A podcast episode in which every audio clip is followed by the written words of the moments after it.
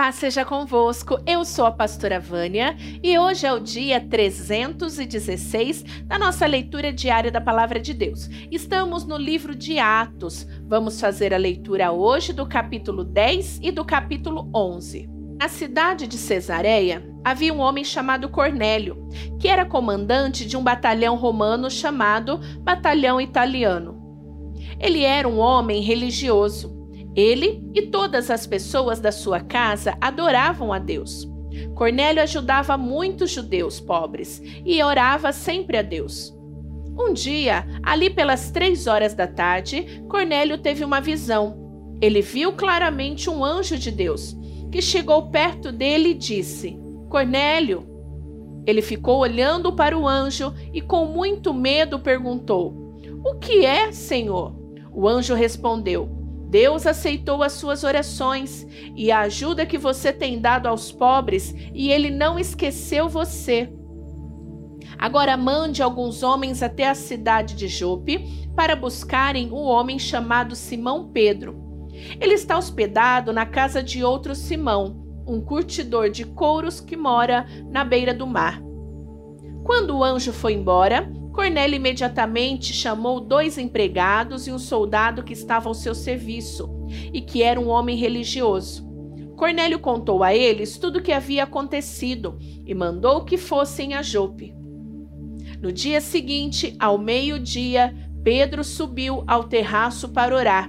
Enquanto isso, os homens vinham pelo caminho, já perto de Jope. Pedro ficou com fome e quis comer alguma coisa. Enquanto o almoço estava sendo feito, ele teve uma visão. Viu o céu aberto e uma coisa parecida com um grande lençol amarrado pelas quatro pontas, que descia até o chão. Dentro daquilo havia todos os tipos de animais de quatro patas, de animais que se arrastam pelo chão e de aves. Então Pedro ouviu uma voz que dizia: Pedro, levante-se mate e coma. Pedro respondeu: De jeito nenhum, Senhor. Eu nunca comi coisa que a lei considera suja ou impura. A voz falou de novo com ele: Não chame de impuro aquilo que Deus purificou. Isso aconteceu três vezes. Em seguida, a coisa que parecia um lençol foi levada de volta para o céu. Pedro começou a perguntar a si mesmo o que aquela visão queria dizer.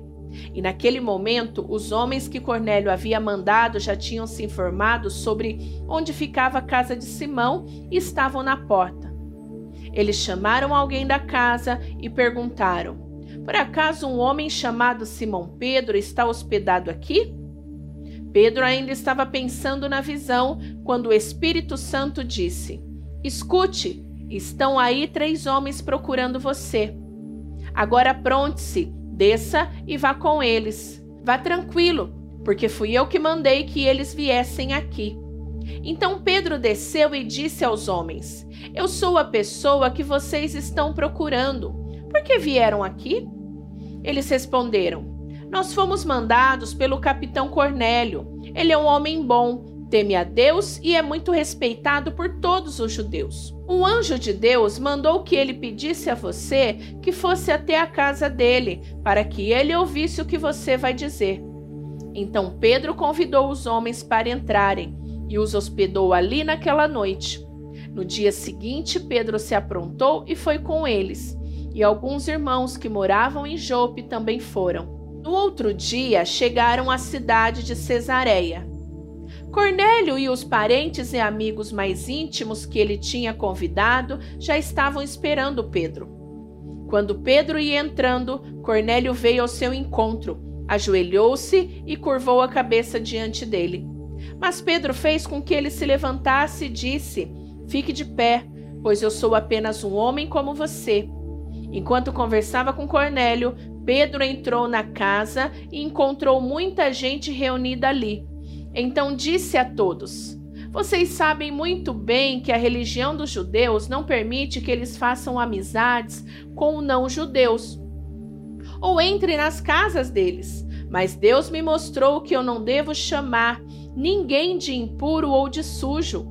Por isso, quando vocês me chamaram, eu vim de boa vontade.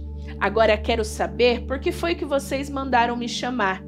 Cornélio respondeu: Três dias atrás, às três horas da tarde, eu estava orando aqui em casa. De repente, um homem vestido com roupas brancas apareceu na minha frente e disse: Cornélio, Deus ouviu as suas orações e lembrou do que você tem feito para ajudar os pobres. Mande alguém até Jope, a fim de buscar Simão, que também é chamado de Pedro. Ele está hospedado na casa de Simão, o curtidor, que mora na beira do mar. Então eu mandei chamar você logo, e você fez muito bem em vir. Agora estamos todos reunidos aqui na presença de Deus, prontos para ouvir o que o Senhor mandou dizer.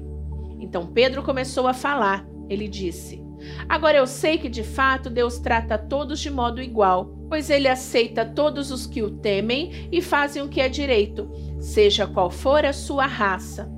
Vocês conhecem a mensagem que Deus mandou ao povo de Israel, anunciando a boa notícia de paz por meio de Jesus Cristo, que é o Senhor de todos.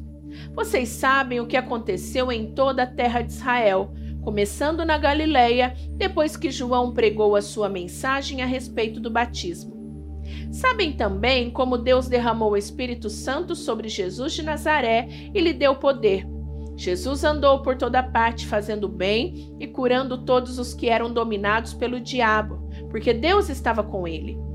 Nós somos testemunhas de tudo que ele fez na terra de Israel, inclusive em Jerusalém, e depois o mataram, pregando numa cruz. Pedro continuou: Porém, Deus ressuscitou Jesus no terceiro dia e também fez com que ele aparecesse a nós.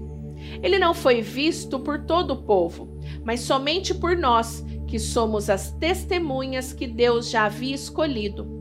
Nós comemos e bebemos com ele depois que Deus o ressuscitou.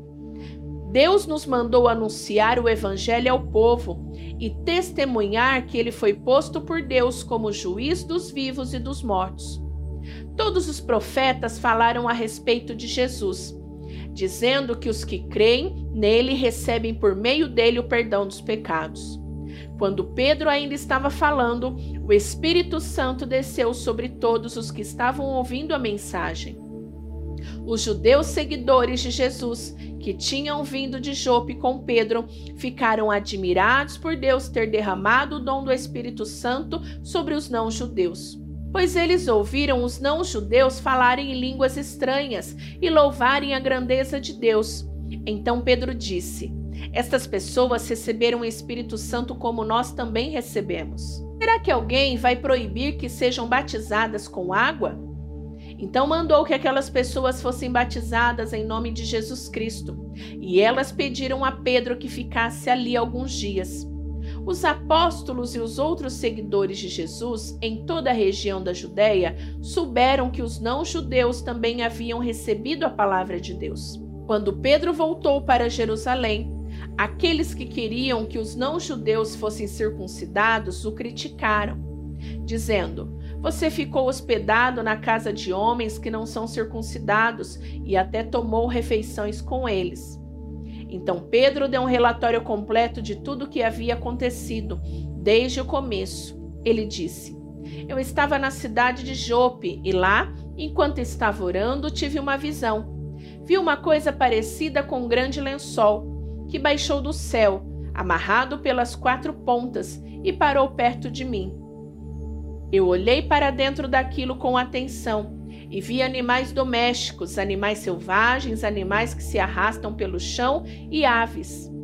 Depois ouvi uma voz que me dizia: Pedro, levante-se, mate e coma. Eu respondi: Isso não, Senhor. Eu nunca comi nenhuma coisa que a lei considera suja ou impura. Então a voz falou de novo do céu: Não chame de impuro aquilo que Deus purificou. Isso aconteceu três vezes e depois tudo aquilo voltou para o céu. Justamente naquela hora, três homens que tinham sido mandados de Cesareia para me buscar chegaram à casa onde eu estava hospedado. E o Espírito de Deus me disse que eu fosse com eles, sem duvidar. Estes seis irmãos da cidade de Jope também foram comigo e todos nós entramos na casa de Cornélio. Então ele nos contou como viu na casa dele um anjo em pé que lhe disse: Mande alguém a Jope para buscar Simão, que também é chamado de Pedro. Ele vai dizer como você e toda a sua família podem ser salvos. E Pedro continuou: Quando comecei a falar, o Espírito Santo veio sobre eles, como tinha vindo sobre nós no princípio. Aí eu lembrei que o Senhor Jesus tinha dito: É verdade que João batizou com água, mas vocês serão batizados com Espírito Santo. De fato, os não-judeus receberam de Deus o mesmo dom que nós recebemos quando cremos no Senhor Jesus Cristo. E quem era eu para ir contra Deus? Quando ouviram isso, eles ficaram sem ter o que dizer e louvaram a Deus, dizendo: Então Deus deu também aos não-judeus a oportunidade de se arrependerem e ganharem a vida eterna. Os seguidores de Jesus foram espalhados pela perseguição que havia começado com a morte de Estevão. Alguns foram até a região da Fenícia, a ilha de Chipre e a cidade de Antioquia e anunciavam a palavra de Deus somente aos judeus. Mas outros que eram de Chipre e da cidade de Cirene foram até Antioquia e falaram também aos não-judeus, anunciando a eles a boa notícia a respeito do Senhor Jesus. O poder do Senhor estava com eles, e muitas pessoas creram e se converteram ao Senhor. Essas notícias chegaram à cidade de Jerusalém, que resolveu mandar Barnabé para Antioquia. Quando chegou lá, e viu como Deus tinha abençoado aquela gente, Barnabé ficou muito alegre e animou todos a continuarem fiéis ao Senhor e de todo o coração. Barnabé era um homem bom, cheio do Espírito Santo e de fé, e muitos se converteram ao Senhor. Depois Barnabé foi até a cidade de Tarso, a fim de buscar Saulo. Quando o encontrou, ele o levou para Antioquia eles se reuniram durante um ano com a gente daquela cidade e ensinaram muitas pessoas. Foi em Antioquia que, pela primeira vez, os seguidores de Jesus foram chamados de cristãos. Naquele tempo, alguns profetas foram de Jerusalém para Antioquia. Um deles, chamado Ágabo, levantou-se e, pelo poder do Espírito Santo, anunciou: Haverá uma grande falta de alimentos no mundo inteiro isso aconteceu quando Cláudio era o imperador romano. Então os cristãos resolveram mandar ajuda aos irmãos que moravam na região da Judéia, e cada um deu de acordo com o que tinha. E mandaram dinheiro por meio de Barnabé e Saulo, para que eles o entregassem aos presbíteros da igreja.